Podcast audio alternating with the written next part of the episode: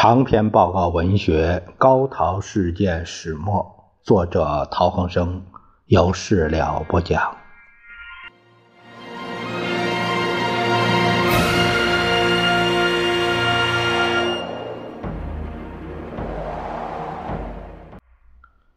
我们看陶希圣先生给何资全的第十九封信，写于一九四一年三月十六日。资全兄大健。日来由医注射脑内分泌药水颇有进步，但仍恢复辽远。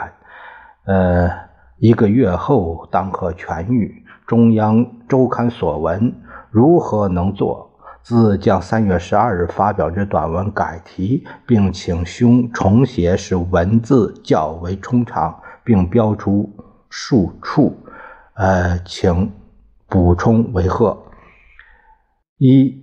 加两点，在军政时期，孙先生又定下召开国民会议办法，由国民党召集各党派、各职业共开国民会议，以推进民权革命，就是《北上宣言》等呃文参考。二，在训政时期，政府应推动地方自治制度。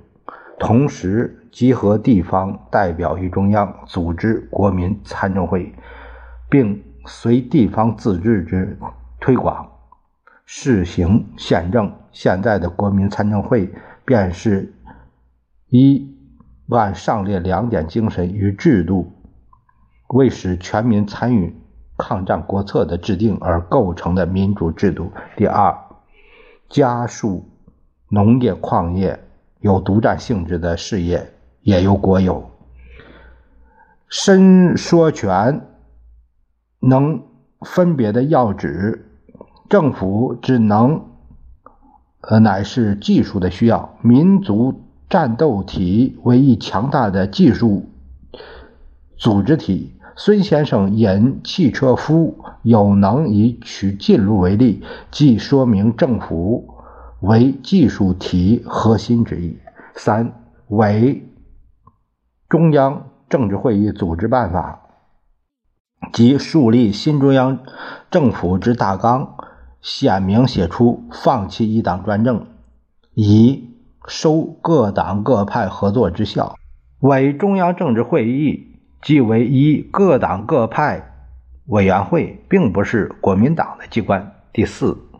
引用抗战建国纲领，做好后，即牛角沱二十五号血路社陶百川先生收，写明系由兄补充帝文所成之稿为贺。此请大安帝西圣上。呃，三月十六日。这个下面有几个解释，就是说，一九四零年三月二十日，汪政权公布了中央政治会议组织的纲要。第二是，一九三九年六月六日，日本内阁五项会议通过树立新中央政府的方针。呃，汪政权。中央政治会议组织条例第二条：中央政治会议设主席人、议员三十人，由主席分别指定或延聘。